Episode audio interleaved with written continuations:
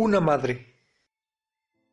El señor Holohan, secretario de la sociedad Eire Abu, llevaba casi un mes yendo y viniendo por Dublín, con las manos y los bolsillos llenos de papeles sucios, organizando una serie de conciertos. Tenía una pierna de goma, por lo que los amigos le llamaban Holohan el saltarín. Siempre andaba de aquí para allá y se pasaba las horas callejeando para gestionar el asunto y tomar notas, aunque al final era la señora Kearney quien lo arreglaba todo. La señorita Devlin se había convertido en señora Kearney a pesar de todo. Había aprendido francés y música en el convento de clase alta en el que se educó. Como era muy pálida y de modales inflexibles, hizo pocos amigos en la escuela. Cuando llegó a la edad de casarse, frecuentó muchas reuniones donde sus modales distinguidos y su talento musical suscitaban una gran admiración posando en el helado círculo de sus dotes, aguardó a que algún pretendiente se atreviera a ofrecerle una vida mejor, pero los jóvenes con quienes se encontraba eran ordinarios e indignos de su estímulo a la acción, de modo que trató de consolar sus deseos románticos comiendo en secreto una gran cantidad de delicias turcas. Sin embargo, cuando estaba rozando el límite y sus amistades comenzaban a hacerse lenguas de su caso, supo zanjar la cuestión casándose con el señor Kearney, un fabricante de botas del muelle de Ormond. Él era mucho más viejo que ella. Su conversación, que era muy seria, transcurría a intervalos por su enorme barba marrón. Después del primer año de matrimonio, la señora Kearney se dio cuenta de que un hombre como él resultaba más adecuado que cualquier personaje romántico, pero nunca se deshizo de sus ideas románticas. Él era un hombre sobrio, frugal y piadoso, Comulgaba todos los primeros viernes, a veces con ella, y más frecuentemente el sol, aunque ella jamás flaqueó en su religión y fue siempre una buena esposa para él. Si se encontraban en una fiesta con desconocidos, bastaba que ella moviera ligeramente una ceja para que él comenzara a despedirse, y cuando él sufría ataques de tos, ella le envolvía los pies en un cobertor de plumas y le preparaba un ponche fuerte de ron. Por su parte, él era un padre modelo mediante el pago semanal de una pequeña suma a una sociedad, había asegurado para sus hijas un dote de 100 libras que recibirían cada una de ellas al cumplir los 24 años. Envió a la mayor, Kathleen, a un buen convento donde aprendió francés y música y después le pagó sus clases en la academia. Todos los años, al llegar el mes de julio, la señorita Kearney encontraba ocasión de decir a algún amigo, el bueno de mi marido nos envía a pasar unas semanas en Skerries. Si no era Skerries, era Hout o Greystones. Cuando el renacimiento irlandés comenzó a darse a conocer, la señora Kearney decidió sacar partido al nombre de su hija y colocó en la casa a un profesor de irlandés. Kathleen y su hermana enviaron postales con ilustraciones irlandesas y sus amigos y sus amigos les devolvieron otras postales con ilustraciones irlandesas. Los domingos especiales, cuando el señor Kearney acudía con su familia a la procatedral, un pequeño gentío se reunía después de misa en la esquina de Cathedral Street.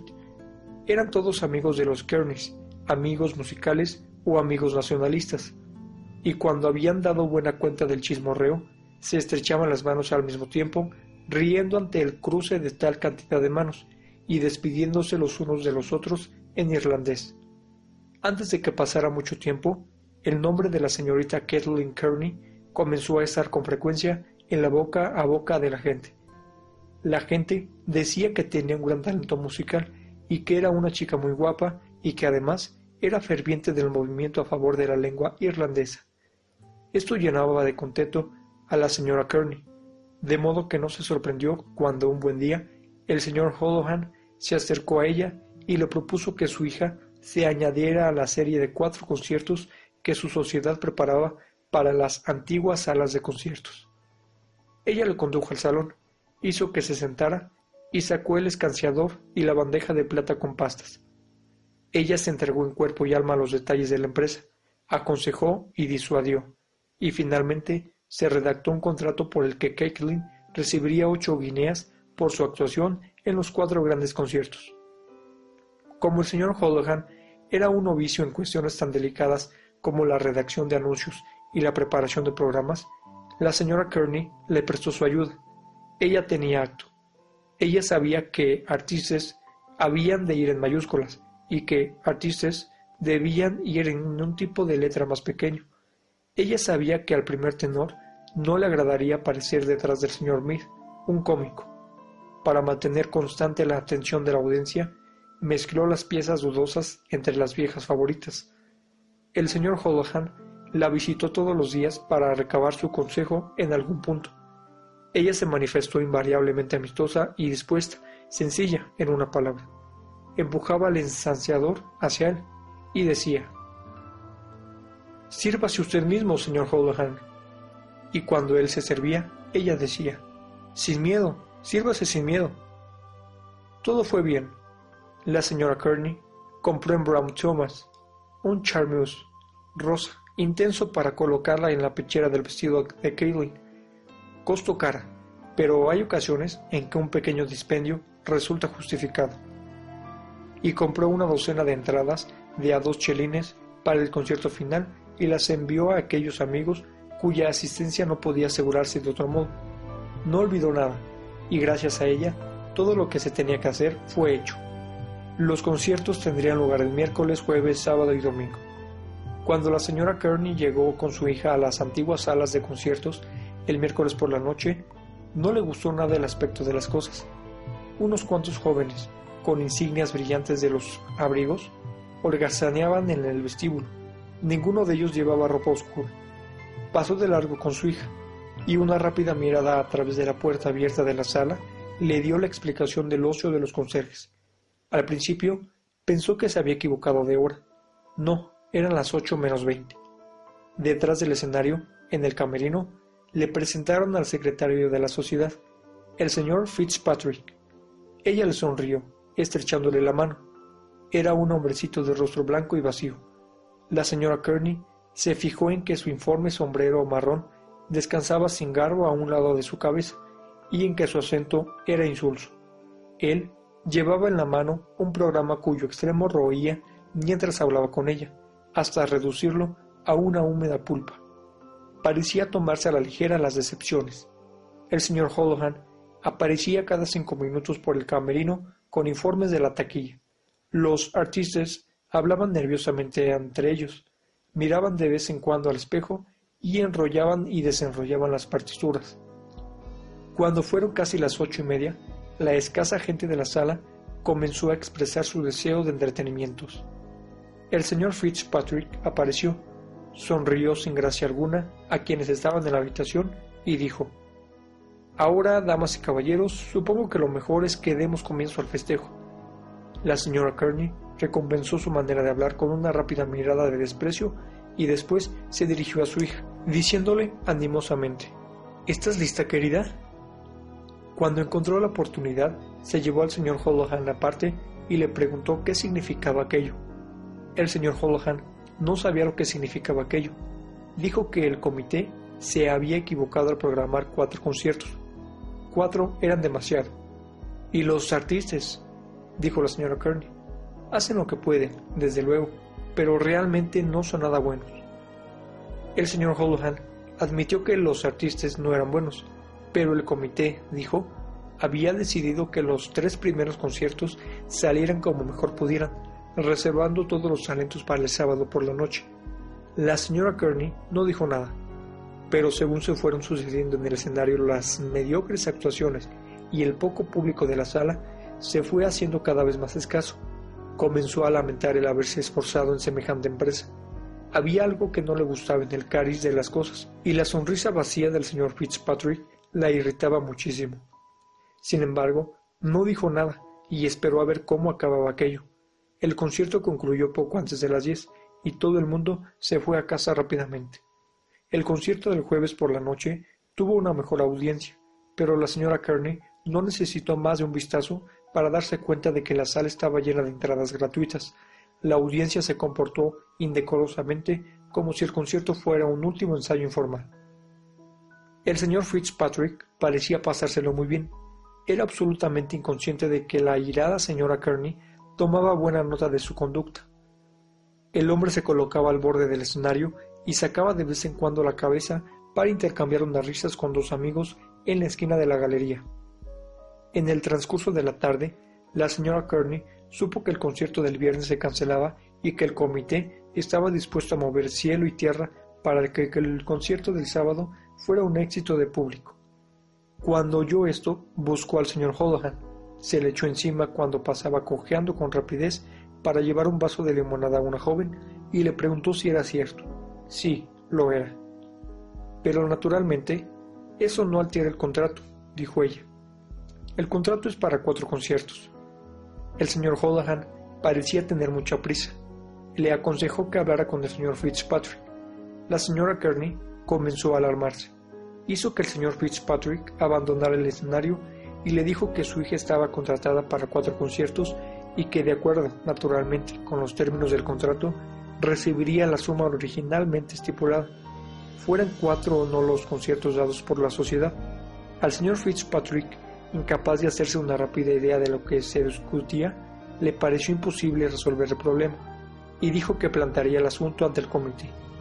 La ira de la señora Kearney comenzó a flamear en sus mejillas, e hizo todo lo que pudo para no preguntar.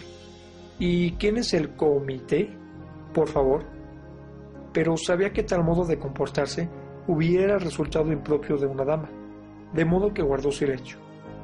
El viernes por la mañana, muy temprano, se envió a unos cuantos chiquillos a que repartieran octavillas por las principales calles de Dublín, y en todos los diarios de la tarde aparecieron encendidos elogios recordando al público amante de la música el acontecimiento que se preparaba para la tarde siguiente. La señora Kearney recuperó algo de confianza, pero consideró adecuado confiar a su marido parte de sus sospechas. Él la escuchó cuidadosamente y dijo que quizás sería mejor que la acompañara al concierto del sábado. Ella estuvo de acuerdo. Respetaba a su marido del mismo modo en que respetaba a la oficina de correos. Como algo grande, seguro e imperturbable, y aun cuando conocía el escaso número de sus aptitudes, apreciaba su valor abstracto como hombre. Se alegraba de que hubiera sugerido acompañarla y se puso a considerar sus ideas. La noche del gran concierto llegó. La señora Courtney apareció en las antiguas salas del concierto, con su marido y su hija, tres cuartos de hora antes de que se iniciara el concierto. La mala suerte quiso que fuera una tarde lluviosa. La señora Kearney dejó a su marido cuidando la partitura y la ropa de su hija, y se fue a buscar al señor Holohan o al señor Fitzpatrick por todo el edificio. No encontró a ninguno de ellos. Preguntó a los consejeros si se encontraba en la sala algún miembro del comité, y tras muchos esfuerzos, uno de ellos localizó a una mujercita llamada señorita Byrne, a quien la señora Kearney explicó que quería ver a uno de los secretarios. La señora Byrne esperaba que aparecieran en cualquier momento y preguntó si había algo en lo que ella pudiera servir de ayuda. La señora Kearney miró con ojos inquisitivos el rostro envejecido que se comprimía en una expresión de confianza y entusiasmo y respondió No, gracias. La mujercita esperaba que la sala se llenara. Miró la lluvia hasta que la melancolía de la calle mojada borró toda confianza y entusiasmo de su rostro crispado. Después exhaló un pequeño suspiro y dijo, Bueno, se ha hecho lo que se ha podido. ¿Qué se le va a hacer? La señora Kearney tuvo que regresar al camerino. Estaban llegando los artistas. El bajo y el segundo tenor ya estaban allí. El bajo, el señor Dugan, era un hombre esbelto, con un bigote negro desperdigado era el hijo de un portero en una oficina de la ciudad y siendo un niño había cantado prolongadas notas bajas en la sala resonante. Había ascendido de aquella humilde condición hasta hacerse un artista de primera fila. Había aparecido en la ópera. Una noche cayó enfermo un artista de ópera y él tomó a su cargo el papel de rey en la ópera de Maritana, en el Queen's Theatre.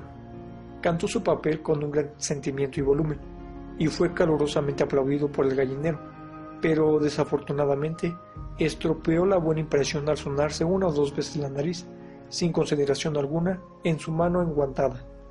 Era modesto y hablaba poco.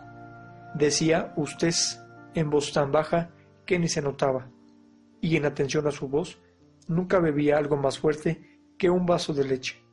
El señor Bell, segundo tenor, era un hombrecito de pelo rubio que competía todos los años por los premios de Face Kill. La cuarta vez que lo hizo, consiguió una medalla de bronce. Era extremadamente nervioso y extremadamente celoso de los otros tenores, y encubría su nerviosa celotipia bajo una capa de amigabilidad embullecente. Se complacía en que la gente supiera el tipo de ordalía que representaba un concierto para él. Por eso, cuando vio al señor Dugan, fue hacia él y le preguntó ¿Estás tú también en esto? Sí, dijo el señor Dugan. El señor Bell sonrió a su compañero de infortunio, extendió la mano y dijo Chócala. La señora Kearney pasó junto a estos dos jóvenes y avanzó hasta el borde del escenario para ver la sala. Los asientos se llenaban rápidamente y un sonido agradable se extendía por el auditorio. Volvió sobre sus pasos y habló en voz baja con su marido. Su conversación tenía que ver, evidentemente, con Caitlin, pues sus miradas convergieron sobre ella, que se encontraba charlando con una de sus amigas nacionalistas, la señorita Haley. La contraltó. Una solitaria y desconocida mujer, de rostro pálido, atravesó la habitación. Las mujeres siguieron con ojos ávidos aquel vestido azul desvaído tendido sobre un cuerpo enjuto. Alguien dijo que se trataba de Madame Glynn, la soprano. Me pregunto de dónde la habrán sacado, dijo Caitlin a la señorita Haley. Estoy segura de no haber oído jamás hablar de ella. La señorita Haley tuvo que sonreír. El señor Holohan entró cojeando en el camerino y las dos señoritas le preguntaron quién era la desconocida. El señor Holohan dijo que era Madame Glynn, de Londres. Madame Glynn se apostó en un rincón de la habitación, manteniendo obstinadamente ante ella una partitura y cambiando de vez en cuando la dirección de sus ojos alarmados. La sombra dio cobijo a su vestido azul desvaído, pero cayó en misericordia en el pequeño hueco de las clavículas sobre el esternón. El ruido de la sala se hizo más audible. El primer tenor y el barítono llegaron juntos. Ambos iban bien vestidos y con un aspecto satisfecho y rebosante que generó una corriente de opulencia entre los reunidos. La señora Kearney condujo a su hija hasta ellos y les habló en un tono amistoso. Deseaba llevarse bien con ellos, pero mientras pugnaba por ser cortés, sus ojos seguían el paso renqueante y tortuoso del señor Holohan. En cuanto pudo, esgrimió una excusa y marchó tras él. Señor Holohan, quiero hablarle un momento, le dijo. Se apartaron a un lugar discreto del corredor. La señora Kearney le preguntó cuándo le iban a pagar a su hija. El señor Holohan dijo que el señor Fitzpatrick era el encargado de eso. La señora Kearney dijo que ya no sabía nada del señor Fitzpatrick. Su hija había firmado un contrato por ocho guineas y eso era lo que debía cobrar.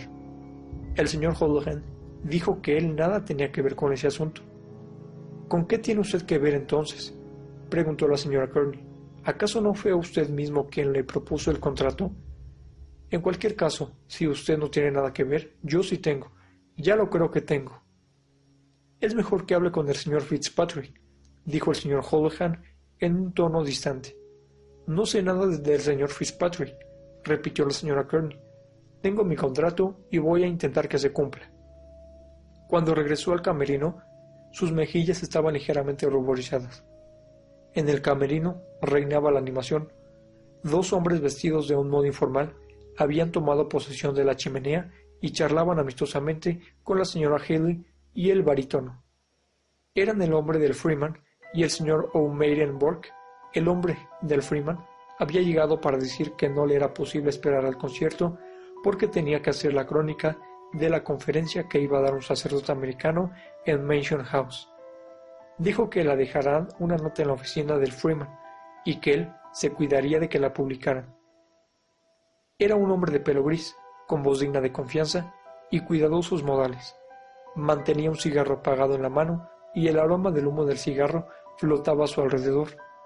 No tenía intención de quedarse un momento, porque los conciertos y los artistas le aburrían considerablemente, pero permanecía apoyado contra la repisa de la chimenea. La señorita Haley estuvo frente a él hablando y riendo. Él era lo suficientemente viejo como para sospechar de la cortesía femenina, pero con un espíritu lo suficientemente joven como para paladear el momento. El calor, la fragancia y el color de la joven estimulaban sus sentidos. Era agradablemente consciente de que el pecho que veía subir y bajar suavemente frente a él subía en su honor en aquel momento, y de que la risa y la fragancia y las miradas intencionadas eran un tributo a su presencia. Cuando no pudo quedarse más, se despidió de ella muy a pesar suyo. O'Merenborg escribirá la nota, explicó al señor Holohan, y yo me ocuparé de que la incluya. Muchas gracias, señor Henry, dijo el señor Holohan. Sé que se ocupará de ello ahora. ¿Me puede conceder un minuto antes de que se marche? No tengo inconveniente, dijo el señor Henry. Los dos hombres se fueron por unos intrincados pasillos, subieron por una escalera oscura y alcanzaron una habitación retirada donde uno de los consejes estaba abriendo botellas para unos cuantos caballeros. Uno de estos caballeros era el señor O'Meirenborg, quien había encontrado la habitación instintivamente. Era un hombre mayor, sosegado, que balanceaba su cuerpo imponente y lo hacía reposar sobre un gran paraguas de seda. Su grandilocuente nombre occidental era el paraguas moral en el que reposaba el delicado problema de sus finanzas. Gozaba de un amplio respeto. Mientras el señor Holohan entretenía al hombre del Freeman, la señora Kearney hablaba tan animadamente con su marido que éste hubo de pedirle que bajara la voz. La conversación de los demás en el camerino se había hecho tirante. El señor Bell, que debía actuar en primer lugar, estaba listo, pero su acompañante no hacía acto de presencia. Era evidente que algo estaba saliendo mal. El señor Kearney mantenía la mirada recta al frente, acariciándose la barba, mientras la señora Kearney hablaba al oído de Caitlin con un énfasis sotorreado. Voces de aliento, palmas y pateos se hicieron oír desde la sala. El primer tenor, el barítono y la señorita Healy estaban juntos, esperando tranquilamente, pero los nervios del señor Bell se acrecentaban por momentos, pues temía que la audiencia pensara que había llegado tarde. El señor Holohan y el señor O'Meidenborg entraron en la habitación. El señor Holohan se dio inmediatamente cuenta de lo que pasaba. Se dirigió a la señora Kearney y le habló encarecidamente. Mientras hablaban, el ruido de la sala se hizo mayor. El señor Holohan se puso muy rojo y excitado. Hablaba con facundia, pero la señora Kearney le interrumpía de un modo lacónico. Mi hija no va a salir. Páguele sus ocho guineas. El señor Holohan señalaba desesperadamente la sala donde se oían palmas y pateos. Apeló al señor Kearney y a Caitlin, pero el señor Kearney no dejó de acariciarse la barba, y Caitlin bajó la mirada, moviendo la punta de uno de sus zapatos nuevos. Ella no tenía la culpa. Mi hija no va a salir, repitió la señora Kearney, sin su dinero. Tras una rápida escaramuza lingüística, el señor Hulhan salió cojeando apresuradamente. La habitación estaba en silencio. Cuando la tensión del silencio comenzó a hacerse dolorosa, la señorita Haley se dirigió al barítono. ¿Ha visto usted a la señora Pat Campbell esta semana? El barítono no la había visto, pero le habían dicho que se encontraba muy bien. La conversación no se prolongó. El primer tenor inclinó la cabeza y comenzó a contar los eslabones de la cadena de oro que le cruzaba el pecho, sonriendo y canturreando notas al azar para observar su efecto en el seno frontal. Todos miraban de vez en cuando a la señora Kearney. El ruido de la sala era un clamor cuando el señor Fitzpatrick irrumpió en la habitación, seguido del señor Holohan jadeante. Las palmas y el pateo de la sala se coronaron de silbidos.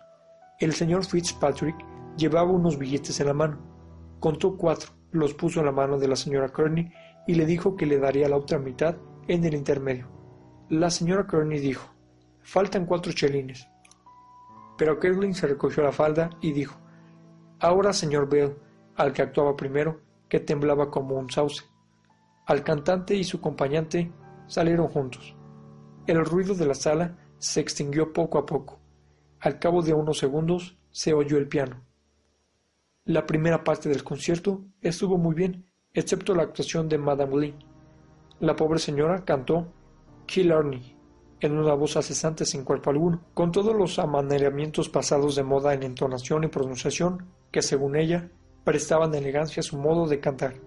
Fue como si acabara de resucitar de algún viejo almacén teatral, y las localidades más baratas de la sala se burlaron de sus agudos quejumbrosos. el primer tenor y la contralto, sin embargo, echaron la sala abajo. Caitlin interpretó una selección de melodías irlandesas que fueron generosamente aplaudidas. La primera parte concluyó con un conmovedor poema patriótico recitado por una señorita que organizaba grupos de aficionados al teatro. Fue merecidamente aplaudida, y cuando terminó, los hombres aprovecharon el intermedio para salir de la sala muy contentos. Durante todo este tiempo, el camerino se mantuvo excitado como una colmena. En un rincón estaba el señor Holohan, el señor Fitzpatrick, la señorita Byrne, dos conserjes, el barítono, el bajo y el señor O'Meirenborg. El señor O'Meirenborg dijo que aquello era lo más escandaloso que jamás habían visto. Después de aquello, dijo, la carrera musical de la señorita Caitlin Kearney en Dublín estaba acabada. Se requirió la opinión del barítono sobre la conducta de la señorita Kearney. No quiso decir nada. Había cobrado su dinero y deseaba la paz entre los hombres. Sin embargo, dijo que la señorita Kearney debía haber tomado a los artistas en consideración. Los conserjes y los secretarios discutían en cuanto a lo que se debía hacer cuando llegara el intermedio. Estoy de acuerdo con la señorita Byrne, dijo el señor O'Meirenborg. No le paguen. En otro rincón de la habitación se encontraban la señorita Kearney y su marido, el señor Byrne, la señorita Haley y la joven que había recitado la pieza patriótica. La señorita Kearney dijo que el comité la había tratado de un modo vergonzoso. Tal era el pago de sus esfuerzos y gastos. El comité suponía que solo se las tendría que ver con una chica, de modo que podrían tratarla con atropello. Pero ella les mostraría la índole de su error. No se habrían atrevido a tratarla de tal modo si hubiera sido un hombre. Pero ella se encargaría de que se respetaran los derechos de su hija. Nadie le iba a tomar el pelo. Si no le pagaban hasta el último penique, todo Dublín se enteraría del asunto. Desde luego que lo sentía por los artistas, pero ¿qué otra cosa podía haber hecho? Apeló al segundo tenor, quien dijo que pensaba que no la habían tratado bien. Después, apeló a la señorita Haley. La señorita Haley participaba de la opinión del otro grupo, pero no quiso manifestarlo porque era una gran amiga de Kaylin y los Courtney le invitaban con frecuencia a su casa. En cuanto terminó la primera parte, el señor Fitzpatrick y el señor Houlihan se acercaron a la señorita Kearney y le dijeron que las cuatro guineas faltantes se pagarían después de la reunión del comité prevista para el martes siguiente, y que en el caso de que su hija no actuara en la segunda parte, el comité consideraría roto el contrato y no pagaría nada. Yo no he visto a ningún comité, dijo airadamente la señorita Kearney. Mi hija tiene su contrato. O se le pone las cuatro libras en la mano, o no pondrán un pie en ese escenario. Me sorprende usted, señorita Kearney, dijo el señor Holohan. Nunca pensé que nos trataría usted así. ¿Y cómo me tratan ustedes? Dijo la señorita Kearney. El color de la ira inundó su rostro y dio la impresión de ser capaz de atacar a alguien con las manos. Exijo mis derechos, dijo. Debería usted comportarse con un mayor decoro, dijo el señor Holger. Que yo debería, y cuando preguntó cuándo van a pagar a mi hija, nadie es capaz de darme una respuesta cortés. Sacudió la cabeza y asumió una voz arrogante. Ha de hablar usted con el secretario. Eso no tiene que ver conmigo. Yo soy un don nadie. Suponía que era usted una dama, dijo el señor Houlihan, alejándose súbitamente de ella. Después de eso, todo el mundo condenó la conducta de la señorita Kearney. Todos aprobaron lo que el comité había dicho. Ella se quedó en la puerta, más silenta de furia, discutiendo con su marido y su hija, gesticulando con ellos. Aguardó hasta que llegó el momento de la segunda parte, con la esperanza de que los secretarios se acercarían a ella. Pero la señorita Haley aceptó acompañar a uno o dos de los cantantes. La señorita Kearney tuvo que echarse a un lado para permitir el paso al escenario del barítono y su acompañante. Durante un instante fue como una airada estatua de piedra, y cuando las primeras notas de la canción llegaron a su oído, cogió la capa de su hija y dijo a su marido, Consigue un coche. El marido salió inmediatamente. La señora Kearney envolvió a su hija en la capa y le siguió. Al atravesar la puerta, se detuvo y miró a la cara del señor Holohan. Todavía no he terminado con usted, dijo. Pero yo he terminado con usted, dijo el señor Holohan. Caitlin siguió dócilmente a su madre. El señor Holohan se puso a dar vueltas por la habitación para que se le bajaran los humos, pues sentía la piel hecha una brasa. Vaya una dama, dijo. Vaya una dama.